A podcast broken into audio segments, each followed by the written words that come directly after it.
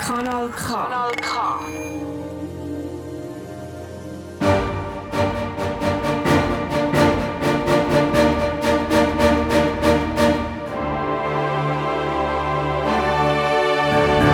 Recht im Alltag mit Irene Carusos. Kompetent, praxisorientiert, wissenswert. Samstagnachmittag, 17.30 Uhr und ihr hört die Sendung Recht im Alltag mit Irene Carusos. Hier bei Radio Kanal K.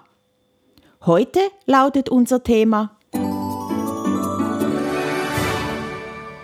Ansprüche von Erwerbsunfähigen gegenüber der Invalidenversicherung und gegenüber der Sozialhilfe.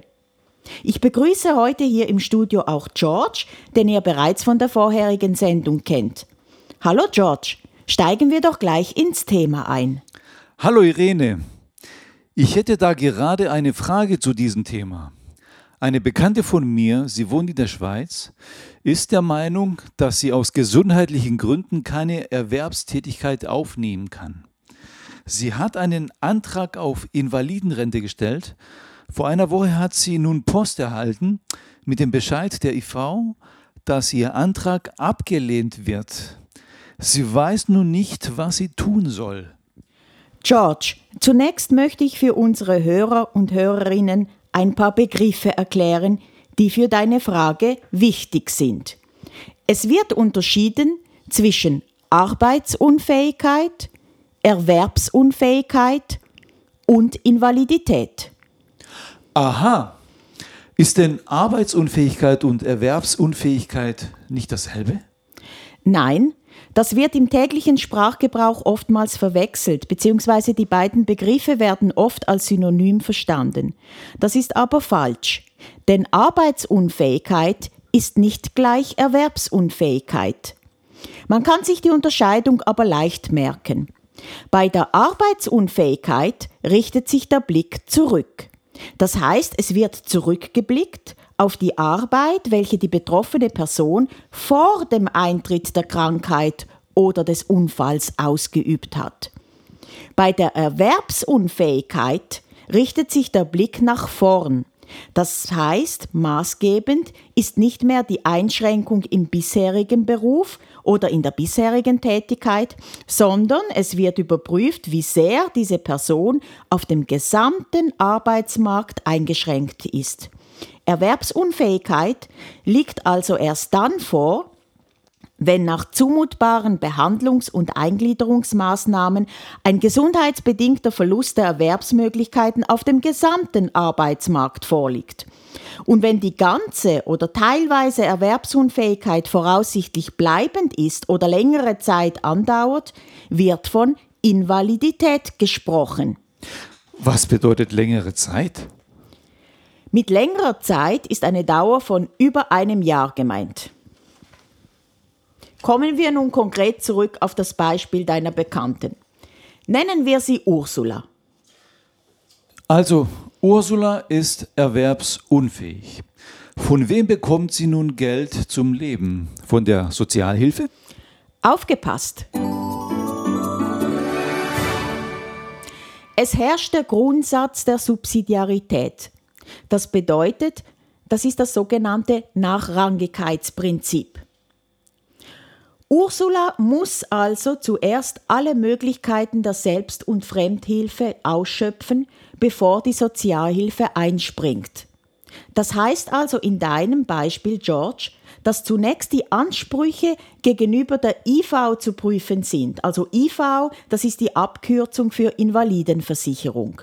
Nun schauen wir zunächst, ob Ursula bei der IV versichert ist. Obligatorisch bei der IV versichert sind alle Personen, die in der Schweiz wohnen und oder die in der Schweiz erwerbstätig sind. Ursula ist somit bei der IV versichert. Ursula hat also eine IV-Rente beantragt. Wie wird diese Rente bestimmt? Der Invaliditätsgrad bestimmt, auf welche Rente Ursula Anspruch hat, falls sie überhaupt Anspruch hat. Wenn der Invaliditätsgrad mindestens 40 Prozent beträgt, dann beträgt der Rentenanspruch eine Viertelsrente. Wenn der Invaliditätsgrad mindestens 50 Prozent beträgt, dann beträgt der Rentenanspruch eine halbe Rente. Wenn der Invaliditätsgrad mindestens 60 Prozent beträgt, dann beträgt der Rentenanspruch eine Dreiviertelrente. Und wenn der Invaliditätsgrad mindestens 70 Prozent beträgt, dann beträgt der Rentenanspruch eine ganze Rente. Aber aufgepasst! Bei einem Invaliditätsgrad von unter 40 Prozent besteht kein Anspruch auf eine Invaliditätsrente. Und nochmals aufgepasst. Am 1. Januar 2022 tritt die Gesetzesrevision Weiterentwicklung IV in Kraft. Eine der zentralen Änderungen ist der Wechsel zu einem stufenlosen Rentensystem. Rentenansprüche, die ab dem 1. Januar 2022 entstehen, berechnet die IV nach dem neuen System. Und welche Voraussetzungen muss Ursula also für eine Rente erfüllen? Ursula muss während eines Jahres ohne wesentlichen Unterbruch durchschnittlich mindestens zu 40 Prozent arbeitsunfähig gewesen sein.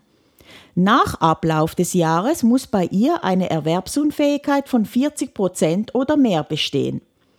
Falls sie Anspruch auf IV-Rente hat, wird ihr diese frühestens nach Ablauf von sechs Monaten, nachdem sie sich angemeldet hat, ausgerichtet. Allerdings gilt grundsätzlich nur, wer mindestens drei Beitragsjahre aufweisen kann, hat Anspruch auf eine ordentliche IV-Rente. Für andere Leistungen, zum Beispiel berufliche Eingliederungsmaßnahmen, können auch zwölf Monate genügen. Und wie berechnet die IV den Invaliditätsgrad? Bei Erwerbstätigen bemisst die IV-Stelle den IV-Grad mit einem Einkommensvergleich. Das heißt, sie ermittelt zuerst das Erwerbseinkommen, welches ohne den Gesundheitsschaden erzielt werden könnte. Das ist das sogenannte Valideneinkommen. Davon zieht die IV-Stelle dann das Erwerbseinkommen ab, welches nach dem Gesundheitsschaden und nach der Durchführung von Eingliederungsmaßnahmen erzielt werden kann. Und daraus ergibt sich dann die sogenannte Erwerbseinbuße. Das ist die Folge der Invalidität. Drückt man jetzt das in Prozenten aus, so erhält man den Invaliditätsgrad. Und bei Nichterwerbstätigen, also zum Beispiel Personen, die im Haushalt tätig sind oder Studierende, da wird darauf abgestellt, in welchem Ausmaß sie in ihrem gewöhnlichen Arbeitsbereich beeinträchtigt sind. Hm, soll ich hier noch ein Beispiel machen, George? Ja, gerne. Nehmen wir an, das Jahreseinkommen ohne Invalidität betrug 60.000 Schweizer Franken. Das Jahreseinkommen mit Invalidität beträgt jetzt 20.000 Schweizer Franken. Das ist also ein Erwerbsausfall von 40.000 Schweizer Franken. Der Invaliditätsgrad, der beträgt somit gerundet 67 Prozent. Also 100 mal 40.000 durch 60.000. Das ergibt dann eine Dreiviertelrente. Ihr hört Kanal K mit unserer Rechtsanwältin Irene Carusos. Weitere Infos findet ihr auf www.kanalk.ch unter Recht im Alltag mit Irene Carusos. Zeit für etwas Musik. Wir hören den neuen Song der legendären Band ABBA. Don't Shut Me Down. Bleibt dran, bis gleich. Now it's quiet, so I guess they left the park. This wooden bench is getting harder by the hour. The sun is going down, it's getting dark.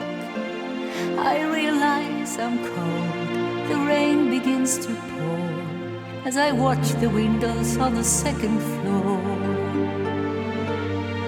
The lights are on, it's time to go.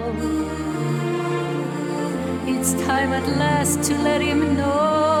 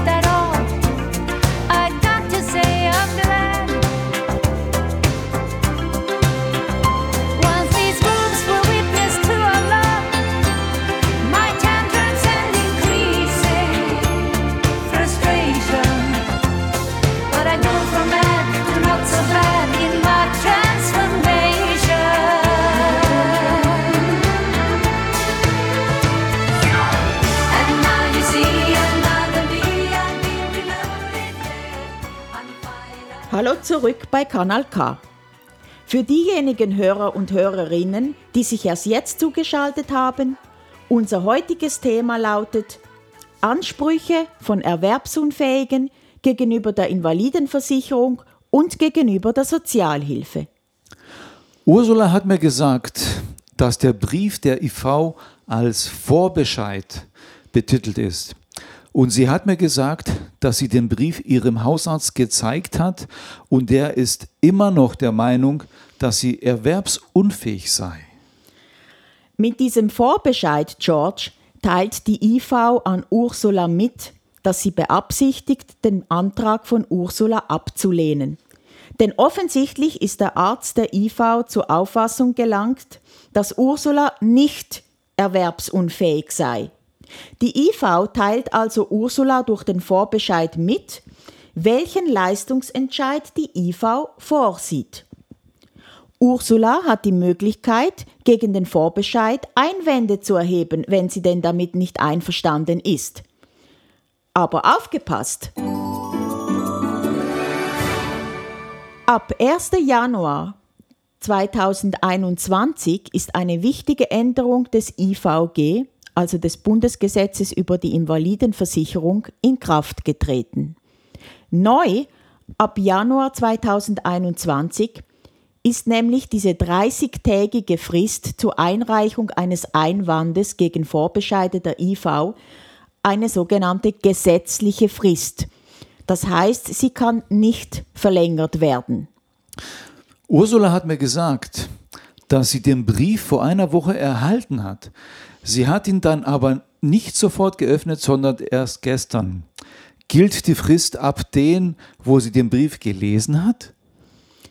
Nein, die 30-tägige Frist beginnt zu laufen ab dem ersten Tag nach Zustellung des Vorbescheids, unabhängig davon, wann Ursula den Brief tatsächlich geöffnet oder gelesen hat.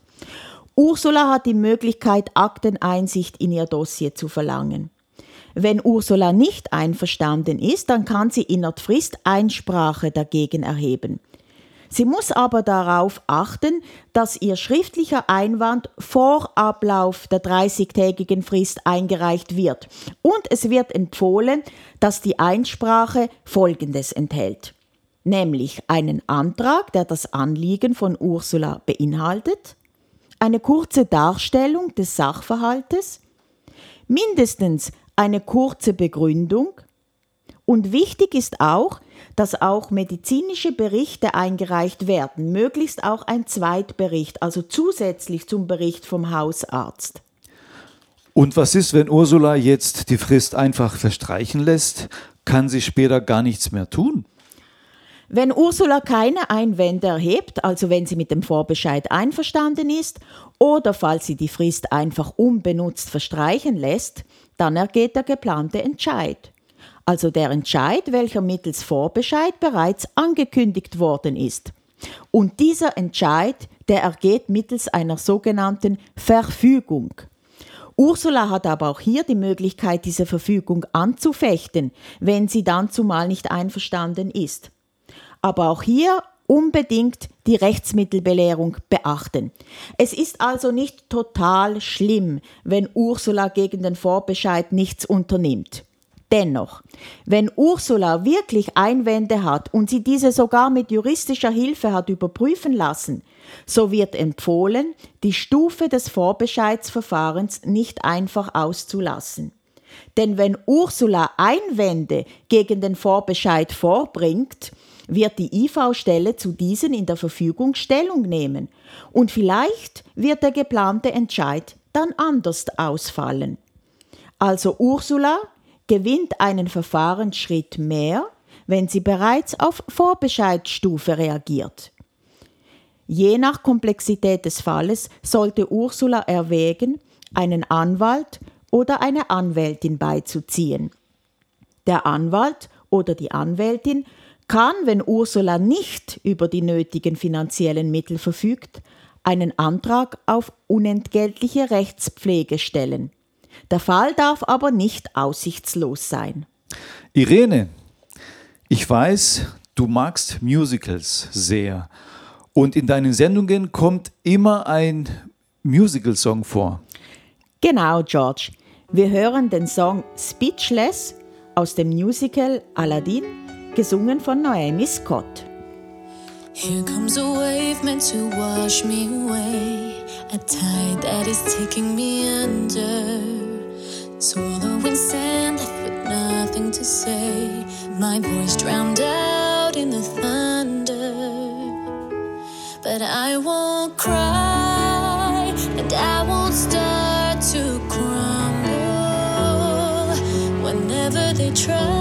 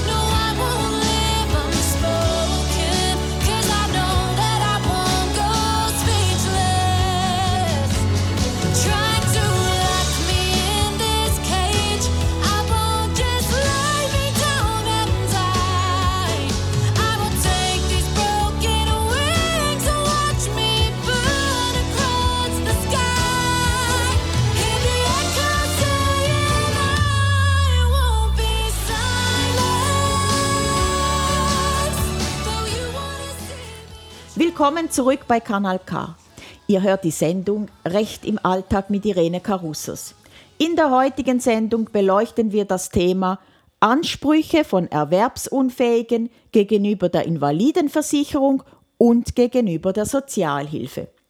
George hat uns heute ein Beispiel gegeben, anhand wir die Ansprüche seiner Bekannten Ursula aufgrund des Grundsatzes der Subsidiarität zunächst gegenüber der Invalidenversicherung angeschaut haben. Nun kommt in diesem Beispiel auch die Sozialhilfe in Betracht. Weil, George, du hast mir vorhin während der Musikpause gerade noch gesagt, dass Ursula dir erzählt habe, sie sei in einer prekären finanziellen Lage. Ja, genau. Ursula sagte mir, sie befindet sich in finanzieller Not. Wie eingangs erwähnt, die IV entrichtet Leistungen, wenn die Erwerbsunfähigkeit gesundheitsbedingt ist. Die Sozialhilfe hingegen orientiert sich am Bedarfsdeckungs- und Subsidiaritätsprinzip. Also nochmals, was heißt das genau? Wir gehen davon aus, dass Ursula ihre Einwände gegen den Bescheid der IV vorbringen wird. Nun, das IV-Verfahren wird noch etwas dauern. Ursula hat nun aber kein Geld. Nehmen wir mal an, Ursula hat einen Anwalt beigezogen und der sagt, die Chancen seien intakt, dass sie einen positiven Bescheid bekomme. Wann genau dies aber der Fall sein wird, das sei ungewiss. Ursula hat somit noch keine Hilfe von der IV bekommen. Sie hat aber alles Zumutbare unternommen, um die Notlage aus eigenen Kräften abzuwenden. Ursula würde also hier die Sozialhilfe, falls sie Sozialhilfe berechtigt ist, als Vorschuss erhalten auf die zu erwartende Rente. Sie wird aber eine Rückerstattungserklärung und eine Ermächtigung zur Drittauszahlung der Rentenzahlungen an die Gemeinde unterschreiben müssen. Ursula schämt sich aber sehr, zum Sozialamt zu gehen. Ist sie dort nicht ausgeliefert? Du kannst Ursula sagen, George, dass beim Sozialamt für die Mitarbeitenden Arbeitsgrundsätze bestehen. Ein sehr wichtiger Arbeitsgrundsatz ist die Wahrung der Menschenwürde. Das bedeutet, dass Menschen in Not nicht zu Objekten staatlichen Handelns degradiert werden dürfen. Das ist auch in der Schweizerischen Bundesverfassung verankert. In Artikel 12 steht nämlich, wer in Not gerät und nicht in der Lage ist, für sich zu sorgen, hat Anspruch auf Hilfe und Betreuung und auf die Mittel, die für ein menschenwürdiges Dasein unerlässlich sind. Dies ist das Recht auf Existenzsicherung und dieses ist eben Ausfluss aus dem Prinzip der Menschenwürde. Wann wäre dann die Menschenwürde verletzt? Eine Verletzung der Menschenwürde liegt zum Beispiel vor, wenn eine Person schwer diskriminiert wird, wenn sie Schikane oder Erniedrigung ausgesetzt wird oder wenn die Existenzsicherung zur elementaren menschlichen Entfaltung fehlt. Man muss hier aber sagen, dass in der Sozialhilfe gewisse Eingriffe in die Grund- und Menschenrechte unter bestimmten Voraussetzungen erlaubt sein können. Also zum Beispiel betroffen davon äh, ist die Wirtschaftsfreiheit oder beispielsweise die Eigentumsgarantie. Das Sozialamt kann und muss, um seine Aufgaben zu erfüllen, Einschränkungen vornehmen. Eingriffe in die Grundrechte müssen aber unbedingt auf einer gesetzlichen Grundlage beruhen. Sie müssen durch ein öffentliches Interesse oder durch den Schutz Dritter gerechtfertigt sein. Und sie müssen natürlich verhältnismäßig sein und der Kerngehalt des Grundrechts darf nicht angetastet werden. Ein weiteres wichtiges Prinzip ist der Grundsatz der Individualisierung und der Professionalität. Das Prinzip der Individualisierung verlangt, dass Hilfeleistungen jedem einzelnen Fall angepasst sind und sowohl den Zielen der Sozialhilfe im Allgemeinen als auch den Bedürfnissen der betroffenen Person im Besonderen entsprechen. Das bedeutet, es muss eine sorgfältige Abklärung der wirtschaftlichen, der persönlichen und der sozialen Situation der hilfesuchenden Person erfolgen und dann wird ein Hilfsplan erstellt. Aber aufgepasst! Individualisierung darf keinesfalls zu nicht hinnehmbaren Rechtsungleichheiten führen. Die Sozialhilfe muss ihren gesetzlichen Auftrag im Blick behalten. Das Prinzip der Professionalität bedeutet, dass Ursula als hilfesuchende Person eine persönliche Fachberatung durch die Sozialhilfestelle erhält. Die Sozialhilfe ist dazu da, einer individuellen, konkreten und aktuellen Notlage abzuhelfen. Dabei darf die Hilfe nicht von den Ursachen der Notlage abhängig gemacht werden. Maßgebend ist also allein der tatsächlich vorhandene Bedarf. Daher nennt man dies den Grundsatz der Bedarfsdeckung. Sozialhilfeleistungen werden nur für die Gegenwart und die Zukunft ausgerichtet. Sie werden nicht für die Vergangenheit ausgerichtet. Es wäre schwer verständlich und letztlich für die Betroffenen und ihre soziale Stellung alles andere als förderlich, wenn die Sozialhilfe höher wäre als das Erwerbseinkommen des Nachbarn oder der Nachbarin. Unterstützte Personen sind daher materiell nicht besser zu stellen als nicht unterstützte, die in bescheidenen wirtschaftlichen Verhältnissen leben. Man nennt dies den Grundsatz der Angemessenheit der Hilfe.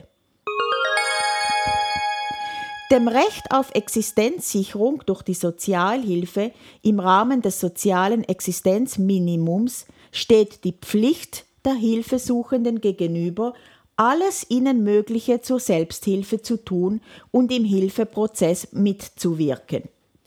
Das basiert auf dem Grundsatz von Leistung und Gegenleistung. Ursula hat also eine Mitwirkungspflicht im Hilfeprozess. Ursula hat also nicht nur Rechte, sondern auch Pflichten. Ah, das ist alles sehr interessant.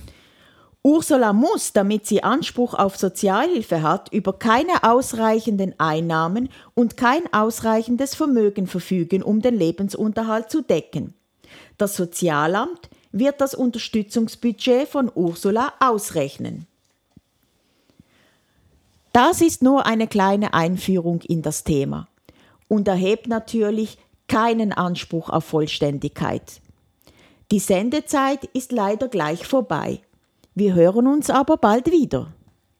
Aktuelle Infos und die Sendetermine und die E-Mail-Adresse von Irene Carusos für Fragen oder Anregungen findet ihr auf der Webseite www.kanalk.ch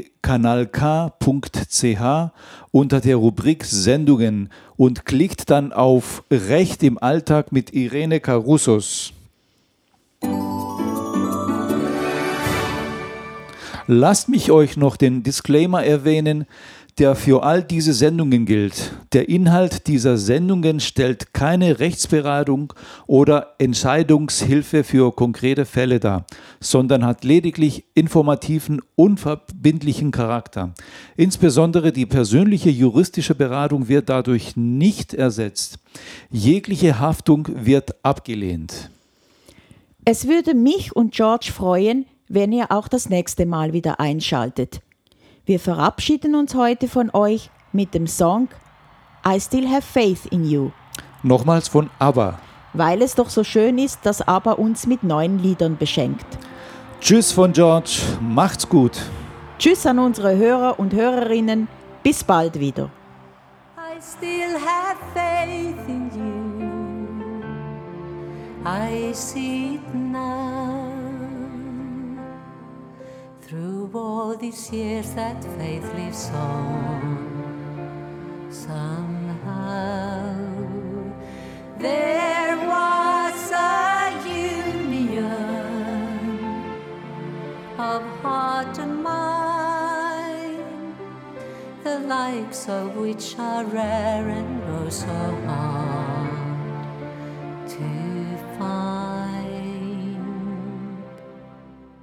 Do I have it in me? I believe it is in there. For I know I hear a bittersweet song in the memories we share. I still have